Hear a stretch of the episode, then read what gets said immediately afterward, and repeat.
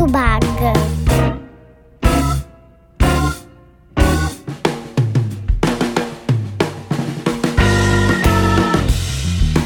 Bom, pessoal, vamos iniciar então. Estou hoje aqui com Henri Cristo. Que a paz seja com todos. Excelente. Primeiramente, Henri, eu gostaria de agradecer pela oportunidade tá, da gente bater esse papo, da gente conversar. Ah, o meu público é um público que gosta de, de entender um pouco mais a respeito das pessoas que na qual eu entrevisto. Então, eu tenho aqui algumas perguntas interessantes para o senhor. Fique à vontade. Uhum. Pode fazer. Bom, é, gostaria de perguntar ao senhor a respeito a, aonde que fica a igreja do senhor, né? No caso, é, aonde é a igreja, em que estado, quantas pessoas congregam na igreja onde você ministra a palavra? Em primeiro lugar, a SOST consiste na instituição do reino de Deus sobre a terra, conforme a promessa que fiz há dois mil anos, e está sediada aqui em Brasília. A Nova Jerusalém, no Apocalipse 21. Ninguém é obrigado a crer, mas pode olhar lá, que está previsto que isso seria assim. E antes, ela esteve durante 24 anos em Curitiba. Ela nasceu dentro da Catedral de Belém do Pará. Depois, meu pai mandou que eu fosse a Curitiba, estabelecer lá oficialmente, registrar em cartório, essas coisas todas burocráticas. E eu tinha que ficar lá em Curitiba, esses 24 anos, que ele disse que eu só podia vir para Brasília definitivamente, quando se cumprisse a parte que aqui é para estar o reino de Deus na terra. Então eu tinha que vir para cá só depois que as autoridades judiciárias reconhecessem meu nome novo, INRI, que eu paguei com meu sangue na cruz. Então ele disse que eu tinha que ficar lá o tempo mais cruciante da reprovação prevista em Lucas 17, versículo 25 a 35, e só no dia 24 de outubro do ano 2000 que as autoridades judiciárias reconheceram meu nome depois que eu atravessei num um processo de falsidade ideológica que se arrastou 10 anos na Justiça Federal. Uhum, uhum. No dia 24, só então que puderam, eh, que eu pude vir para cá já com o reconhecimento público e judiciário. Para saber uhum. minha história completa, quem quiser pode dar uma olhada lá no site uhum. Gêmeo, para onde está. E quando você www.henricristo.org.br ou henricristo.net. Pois bem, aí o restante, quem quiser conhecer toda a minha história, lá também tem as fontes, as ilustrações da Revolução de Belém, onde, onde o senhor instituiu as suas dentro da catedral. Daí que ele mandou para Curitiba, que ele disse por ser a capital mais alta do país, depois de Brasília, que é onde eu vinha uhum. depois.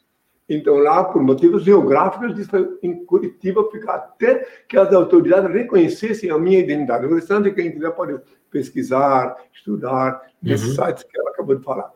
E que qualquer dúvida que eu não respondi, fique à vontade, pode fazer, filho. Uhum. Tem a minha e, parte. E quantas pessoas hoje congregam com o senhor? Bem, é o seguinte: aqui na sede do Reino de Deus, as pessoas que vivem aqui permanente e as que saem, meu pai disse que não tem por que explicar, porque aqui é o reino de Deus. Agora, as pessoas que estão ligadas a mim, no mundo inteiro, aí não dá para contar, porque eu não cadastro ninguém. Então, tem uhum. a confraria dos beneméritos, que são os que fazem a provedoria da casa do Senhor, que vivem lá fora, participam, cada um tem sua profissão, engenheiro, médico, não importa. Uhum. Cada um tem sua profissão, e eles sentiram dentro do coração deles, no interior deles, há muitos anos, quem sou e que eles tinham que sim participar da provedoria, porque aqui no Reino de Deus é proibido chantageardismo, é proibido pedir esmola e vender falsos sacramentos, porque eu disse há dois mil anos já, dai de graça o que de graça recebestes, Mateus 10, versículo 8. Todo, qualquer sacramento que tem preço é falso, meu pai disse. Uhum. Então, por isso que aqui é tudo assim. Então, só aproveita. Aí, do que vives, Henrique? Porque os beneméritos é que são os integrantes da provedoria inspirados pelo pai. Deixar bem claro que eu sou contra chantar pedido, meu pai é contra. Uhum.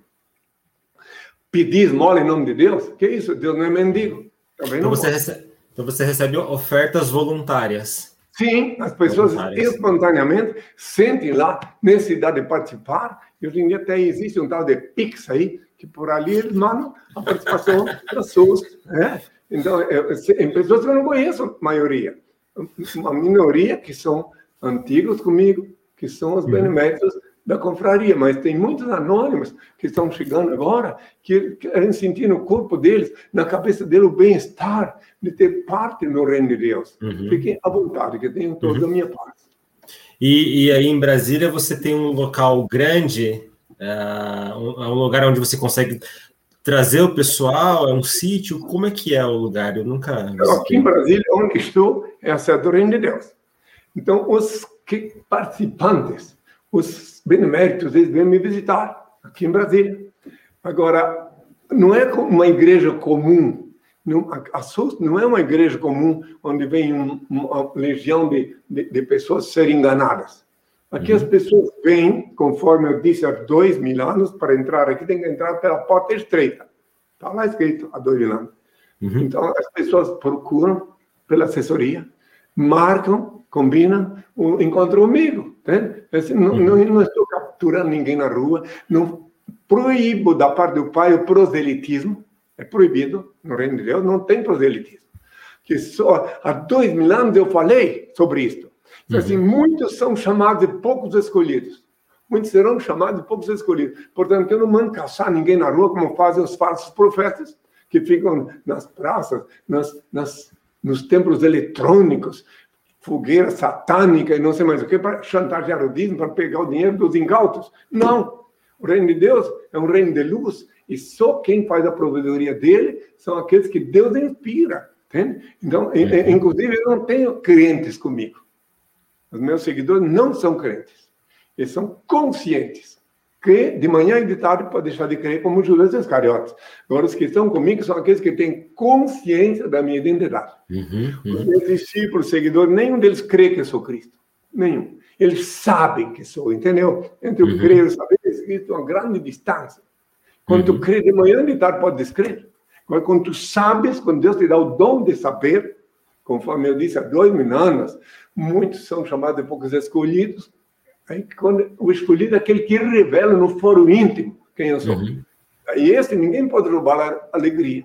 Então é assim, é difícil explicar assim no primeiro encontro. Sim. Mas de qualquer maneira eu vou respondendo.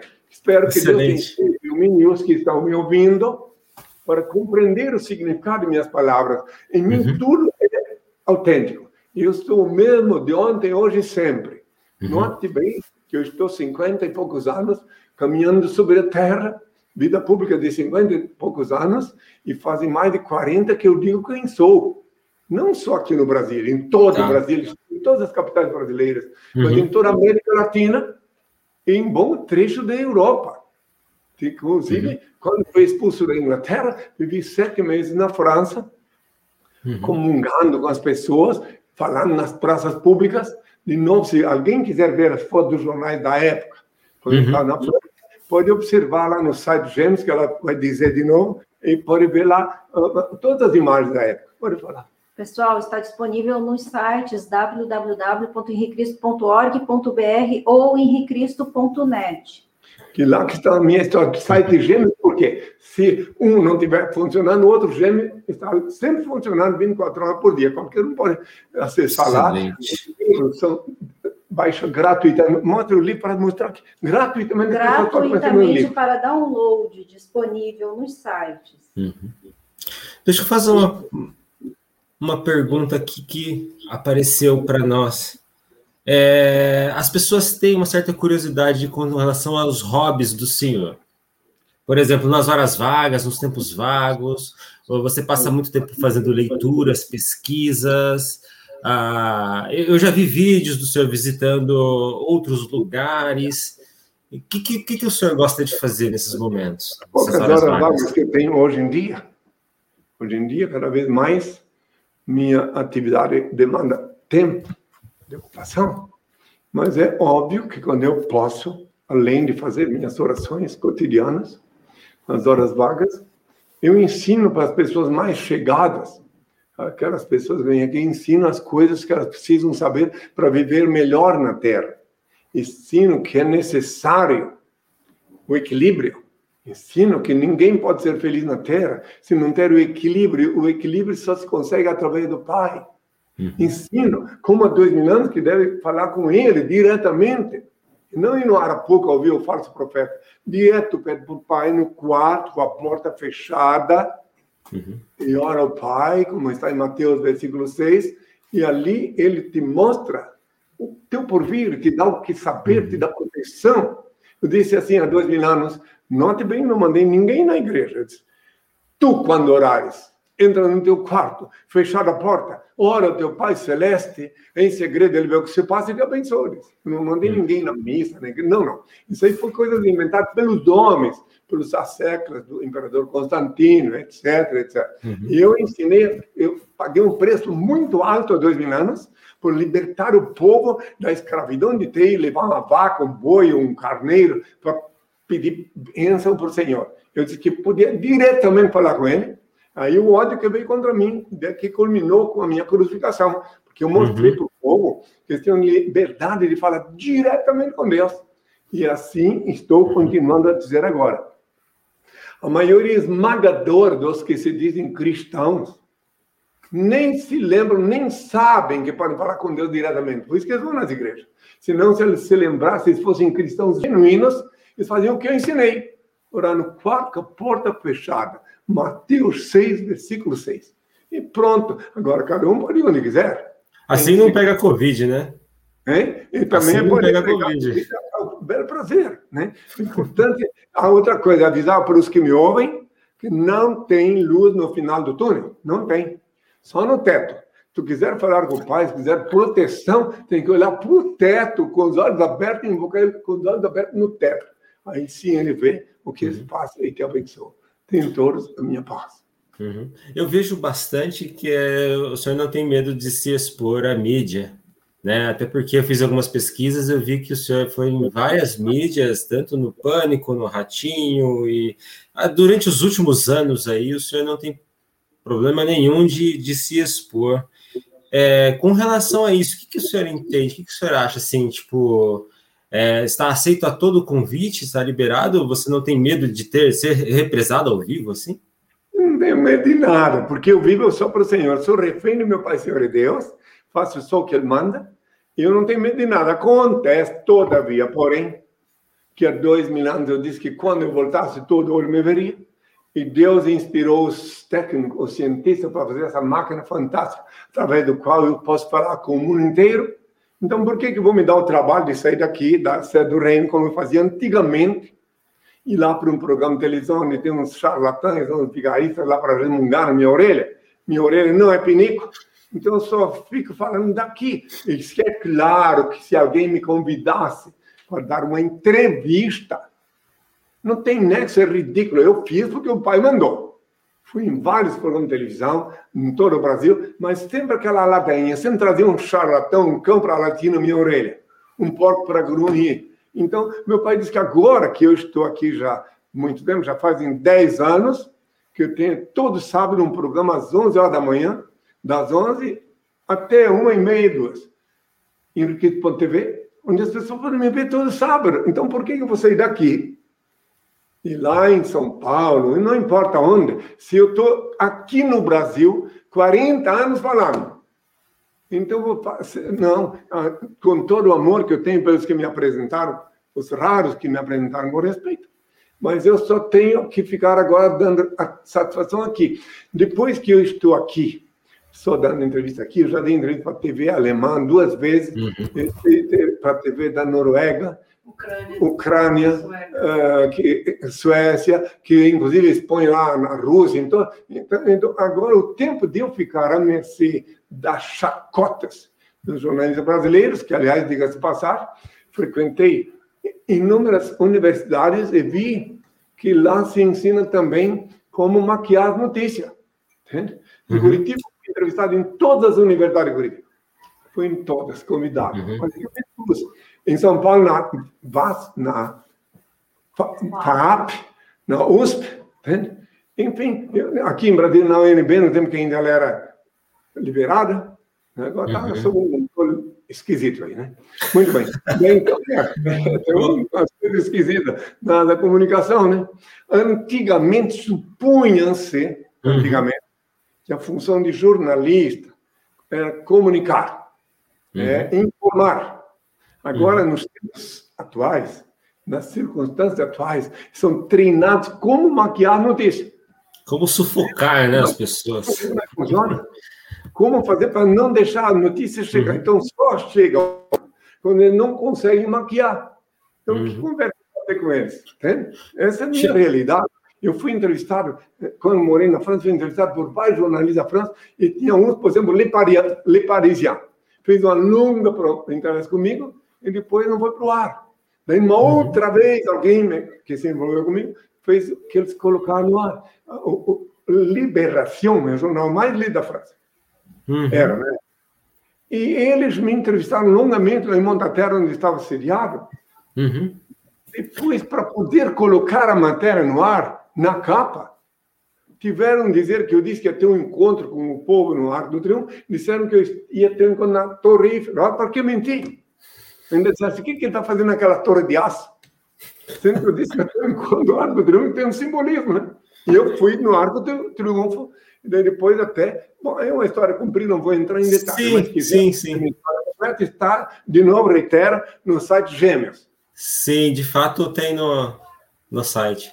Nos sites www.henricristo.org.br ou henricristo.net. Mas vamos lá, qual é a próxima pergunta? A pessoa está perguntando a respeito da coroa do Senhor aqui. É, ela é de plástico? Tem algum símbolo? Ela é simplesmente simbólica? E por que não é, ser de verdade, né, original. Que ela vai nesse site que acabou de ser montado, onde é explicitado, vê que hora, no início, quando eu recebi ordem do meu pai para desfilar em Curitiba, na rua principal, uhum. entronaram na coroa de espinhos, lá em Curitiba, da cor natural. Uhum. Depois, ele me mandou, depois de muitos anos, pode ir lá, tem, tem os desfiles naquele site que eu falei, tudo e eu com essa coroa que estão falando. Aí uhum. meu pai disse mais tarde, meu Senhor e meu Deus, que eu estava chegada a hora de, de, na véspera de terminar a, a reprovação cruciante, que ela fosse pintada de branco para simbolizar a paz. E uhum. mais adiante, quando estava na véspera de vir para o Brasil, ele mandou que removesse os espinhos. Uhum. E daí então ficou como está agora, mas que ele mandou que veja lá naquela onde está naquela página, eh, como é a coroa, como é o título? Coroa da Paz. Coroa da Paz. Coroa da Paz. Daí lá tu vais ver uhum. que meu pai deixou lá, está escrito lá também, por quê? Que simbologia tinha quando me coroaram na véspera da crucificação? Meu uhum. pai que ele que escreve direito, mesmo que por linhas tortas, porque os homens entortam as linhas, uhum.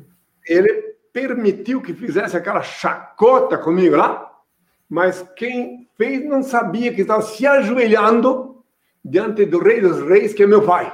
Uhum. Ele estava ajoelhando, salve o Rei dos Reis. Só que eles não sabiam que estavam fazendo um marco na minha vida. Meu pai, que é o Senhor da vida e do destino, ele mandou transformar aquela chincalhe num símbolo do poder dele, que ele que é o Rei dos Reis. Eu sou o executor da vontade dele. Eu sou príncipe regente do reino de Deus que hum. tenham todos a minha paz. Excelente. E também perguntaram relacionado às vestes do Senhor, que é, não são vestes atuais. Tem algum, também algum simbolismo relacionado a dois mil anos atrás? Sim, porque lá em João 16, versículo 7 até 16, está previsto que eu disse há dois mil anos que quando eu voltasse eu ia tomar tudo de volta. Uhum. E não pensem que é fácil andar vestido como eu aqui. Agora, agora, não é mais tão difícil, mas no início era muito difícil nos aeroportos, as pessoas rindo, debochando, me chamando de uhum. demodé. Eu tive que atravessar tudo isso porque eu obedeço ao Senhor. No avião, no aeroporto, de país em país, e eles ficavam, claro, cada um com o direito, porque o, o, o, o riso é, é livre, né? como se diriam fazer rigolé, né? Então, uhum. daí eles faziam e eu tive que atravessar tudo isso. Uhum. Então, eu, lá em João 16, versículo 7 até 16, está explicado que eu teria que assumir todas, toda a minha indumentária. E olha, eu assumi em Santiago do Chile a túnica, o manto, depois lá em Lima, no Peru, me deram um forro para a túnica, depois na América Central, Helena de Lima me deu um cinto, completamente uhum. indumentária. Depois, lá na França, em Montaterre, cerca de 50 quilômetros de Paris, meu pai me mostrou que eu tinha que tingir o manto, que a princípio era de lei cor da lã natural, tinha que tingir de rouge eclesiástique, ou uhum. seja, roxo, é, vermelho escalhado, vermelho, verde, vermelho escalhado, escarlate. E depois, em Marsella, ele me deu a última parte da minha indumentária, na época que ele mandou um ancião fazer a minha sacola, a minha sacola com a mesma medida que tinha aquela que Judas Iscariote atravessava, carregava. Não tem aqui aquela, aquela foto, não, não veio, tá? Outro dia mostro. Mas uhum. voltando, aqui um dia, às vezes eu mostro, mas pode ver lá na internet, está lá de novo disponível. Para quem quiser ver lá, Está inclusive o Judas Iscariotes, reencarnado na França, oficial francês do exército, que carregava minha sacola na França. Ele confessou que ele era Judas. Isso é uma história muito comprida. Então, Perfeito. agora, quanto ao restante, vocês podem examinar tudo na minha página. Eu tenho mais de 400 perguntas respondidas na minha página. Vê se dá para ver. Dá para ver a sacola e o Judas? Olha, aqui ele está com a sacola na mão. Essa é a sacola. A milenária indumentária de Henrique Cristo mostra tudo isso no site. Ah, é. No site uhum. Gêmeos. A, a Maia acabou de dizer que aí milenário fala. Mostra a, mi, a milenária indumentária de Henrique Cristo. É, é uma circular intitulada. Isso, uma circular. Uhum. Milenária indumentária de Henrique Cristo. Lá está tudo lá, perfeitamente para mastigar ao belo prazer, quem quiser. Ou o vídeo do memorial. O vídeo do memorial também. Tenho todos a minha uhum. paz. Perfeito. É, uma outra curiosidade é com relação à parte física do senhor, assim, relacionado a exercício físico e alimentação. As pessoas têm curiosidade em saber como é que funciona a alimentação do senhor, se tem uma dieta específica, algo relacionado à, à palavra. Eu sou naturista. Então, desde 1976, quando eu não era nascido ainda, eu deixei de comer cadáver de galinha, de vaca, etc. Como há dois mil anos, os 13 ou 30 anos que a Bíblia não diz onde estive, também tive conhecendo de tudo. Está em Isaías 7, versículo 14, que eu conheci todas as misérias do mundo há dois mil anos. Está lá escrito: uma virgem dará à luz a um filho, se chamará Emanuel, comerá manteiga e mel até aprender a separar o mal do bem. Manteiga porque ela era feita de leite coalhado azedo e o mel doce. Uhum. Então, assim também nesta encarnação, ano do jejum, fui conhecer todas as misérias do mundo, para ter autoridade para conhecer bem de perto os pecadores e os pecados que eles cometem. Para então poder ajudar, poder ensinar. Se há dois mil anos eu fosse ingênuo, puro e ingênuo, eu teria uhum. deixado que matassem Maria Madalena. Mas eu era puro, purificado no jejum, mas não era ingênuo. Então eu entendi que aqueles homens que estavam ali querendo apedrejar estavam com raiva dela porque ela não sorriu para eles. Os velhos, principalmente, que foram os que primeiro soltaram as pedras, quando eu disse. Eles tinham uhum. lá raiva porque ela não olhava para eles com desejo carnal. Então, eu disse: aquele que tiver sem pecado, que atire a primeira pedra.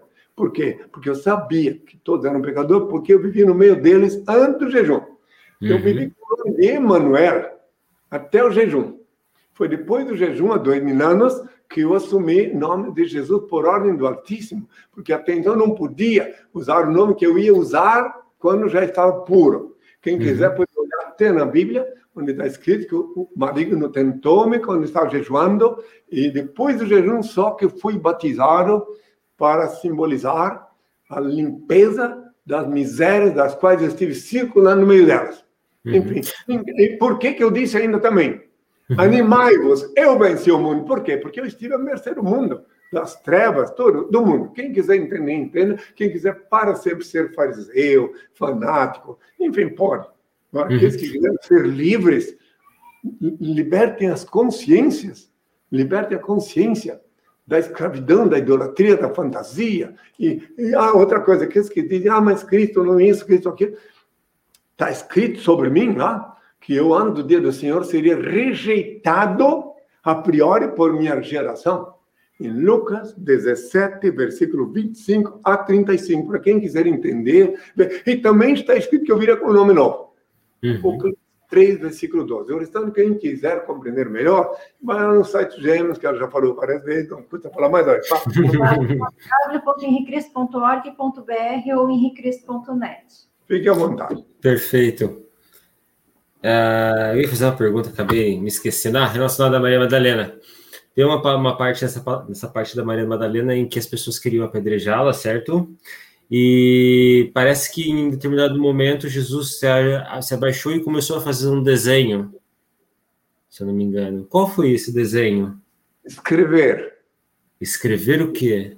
É, ah, não, isso não, escrever, rascunhar na terra. Isso ninguém sabe. Então, eu, na hora, por, eu posso dizer por que, que fiz isso. Isso eu posso dizer. Uhum.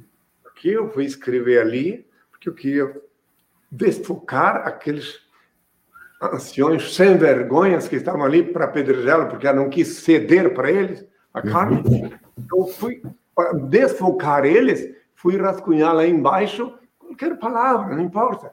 Para daí depois lá que eu compreendi o que, que eu deveria fazer, se quiserem entender.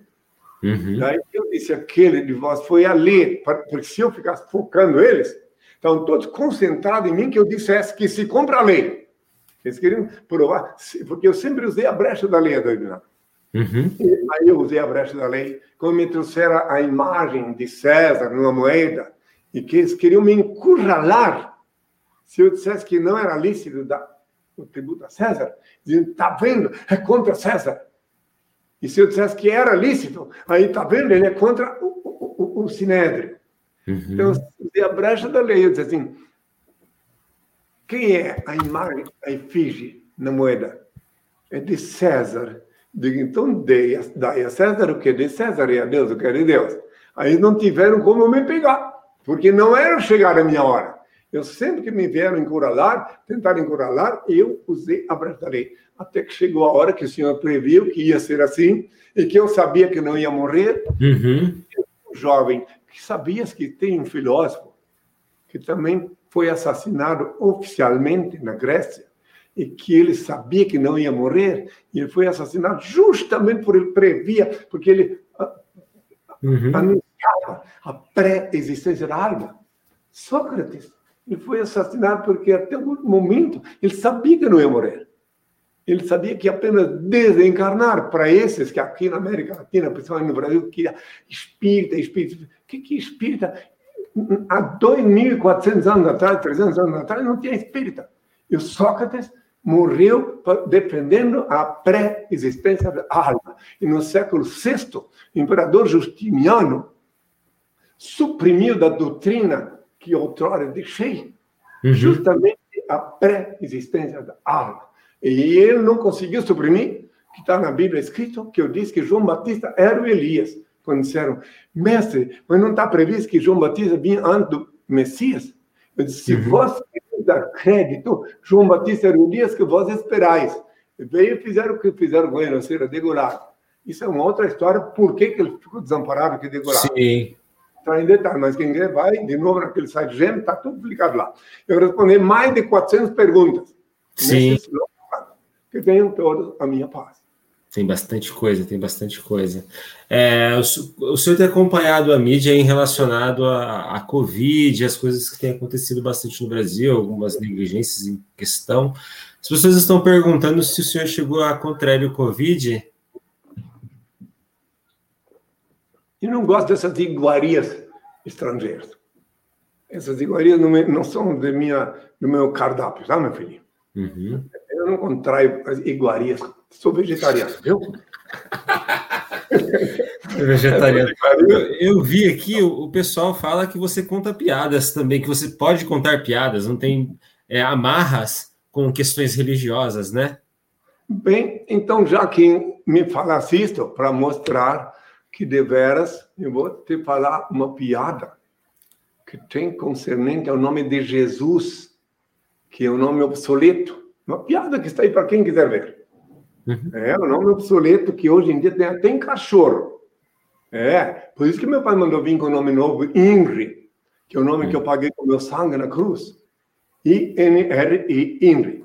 Então a piada é assim: diz que um ladrão entrou numa, numa casa e quando ele já estava no território proibido na casa, ele escutou uma voz dizendo: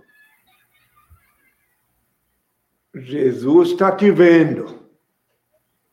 Ele parou, olhou para um lado, olhou para o outro, silêncio, deu mais uns passos.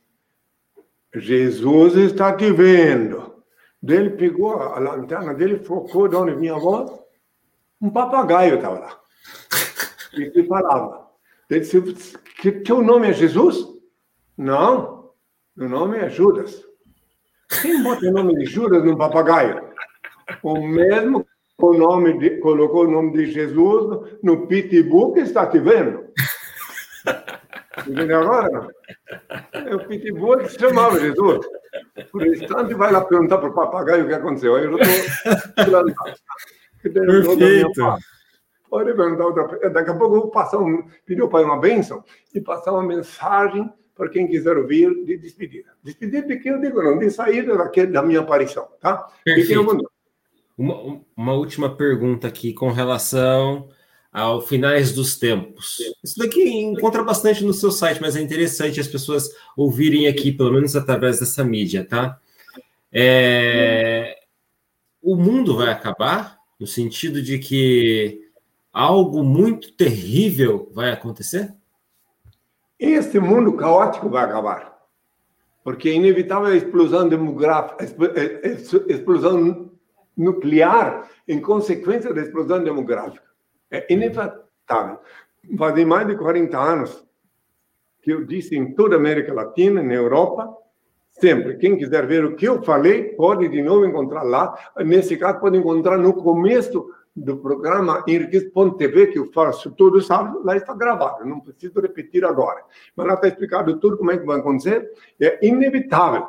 Só quem quiser viver cego, alienado, é que não compreende que a explosão demográfica culminou com a necessidade da detonação das bombas nucleares. Necessidade imperiosa, porque, inclusive, são mais de 8 bilhões de habitantes na Terra, a estatística não é correta, essa que vem, mais de um bilhão e meio de famintos e mais de um bilhão e meio bebendo água suja. Então está chegando um momento que, não, mesmo com essa pífia tentativa de diminuir a população, com essa, com essa, com essa eh, pólvora invisível, mesmo assim, não vai, não, a humanidade não vai sustentar, suportar os mares contaminados, peixes vindo com plástico dentro da barriga, etc. Enfim, a, a deterioração que fizeram com a mãe natureza culmina com aquela eclosão nuclear. Eu falei isso na América Latina inteira. E depois na Europa eu falei, os homens fazendo mal uso do livre-arbítrio, construindo armas destrutivas, violaram as sagradas leis de Deus e esqueceram-se também dos santos mandamentos. Semearam desta forma, através de atos e pensamentos, catástrofe e terremotos que, acompanhados da hecatombe nuclear, culminaram com o fim deste mundo caótico. Menos de um milhão de pessoas estarão vivas na Terra. Haverá muitos mutilados que suplicaram a morte e esta, a princípio, não lhes ouvirá. Deus nosso Pai, único ser incriado, único eterno, único ser digno de adoração e veneração, será glorificado durante os próximos mil anos. Não viverá um só ser humano na Terra que desconheça sua onipotência, onisciência e onipresença. Todos se caminharão juntos, movidos pelo mesmo ideal. A fraternidade existirá efetivamente entre os homens despidos da hipocrisia, ódio, maldade, egoísmo e da chantagem emocional, estarão empenhados em cumprir os santos mandamentos. As prisões serão transformadas em escolas, porque o homem purificado no sofrimento evoluirá e a delinquência será monitorada. Ou seja, quem tem a predisposição para o crime vai ser disciplinado. O sexo será exercitado como um rito de veneração a Deus. O homem, desnudo dos instintos bestiais, quase consciente dos mistérios da procriação, unir-se à mulher sob a luz da espiritualidade, reconhecendo sua origem divina.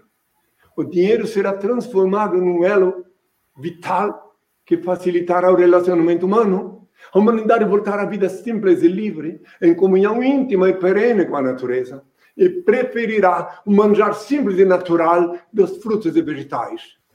A profissão mais nobre durante os próximos mil anos será a agricultura.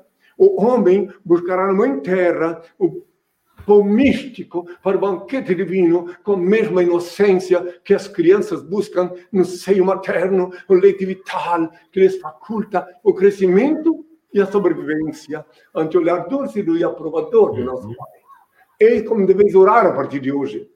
O Pai eterno inefável, Deus infalível, Criador do universo, santificado seja o teu nome, seja feita a tua vontade, assim na terra como no céu. Graças te dou pelo manjar que emana em ti. Aparta-me dos erros, ilumina-me, para que eu te sirva sem equívocos, glorificando-te hoje sempre, ó Pai. Agora, o restante vai lá bem no site. Eu dei um resumo do que eu falei sobre o fim deste mundo caótico que é inevitável. Mas os, os sobreviventes é que começaram uma nova era, conforme eu falei. Se tiver mais alguma. Era a última pergunta, né? Agora eu pedi ao Pai Abençoe passar minha mensagem. Eu tenho uma última pergunta ainda. Não, eu só ia perguntar qual será o dia e a hora. Ah, o dia e a hora eu avisei há dois mil anos. Que nem os anjos do céu sabem, nem os terráqueos, nem os falsos profetas, que alguns já disseram uma data e depois passaram vergonha. Só quem sabe é o Pai, o dia e a hora. Agora, os sinais evidenciam que está se aproximando, está se aproximando esse dia que não dá para ninguém calcular, porque não vai ser uma bomba, não vai ser como Hiroshima e Nagasaki, não. Vai ser um pipocar de bombas simultaneamente. Infelizmente, esta é a realidade.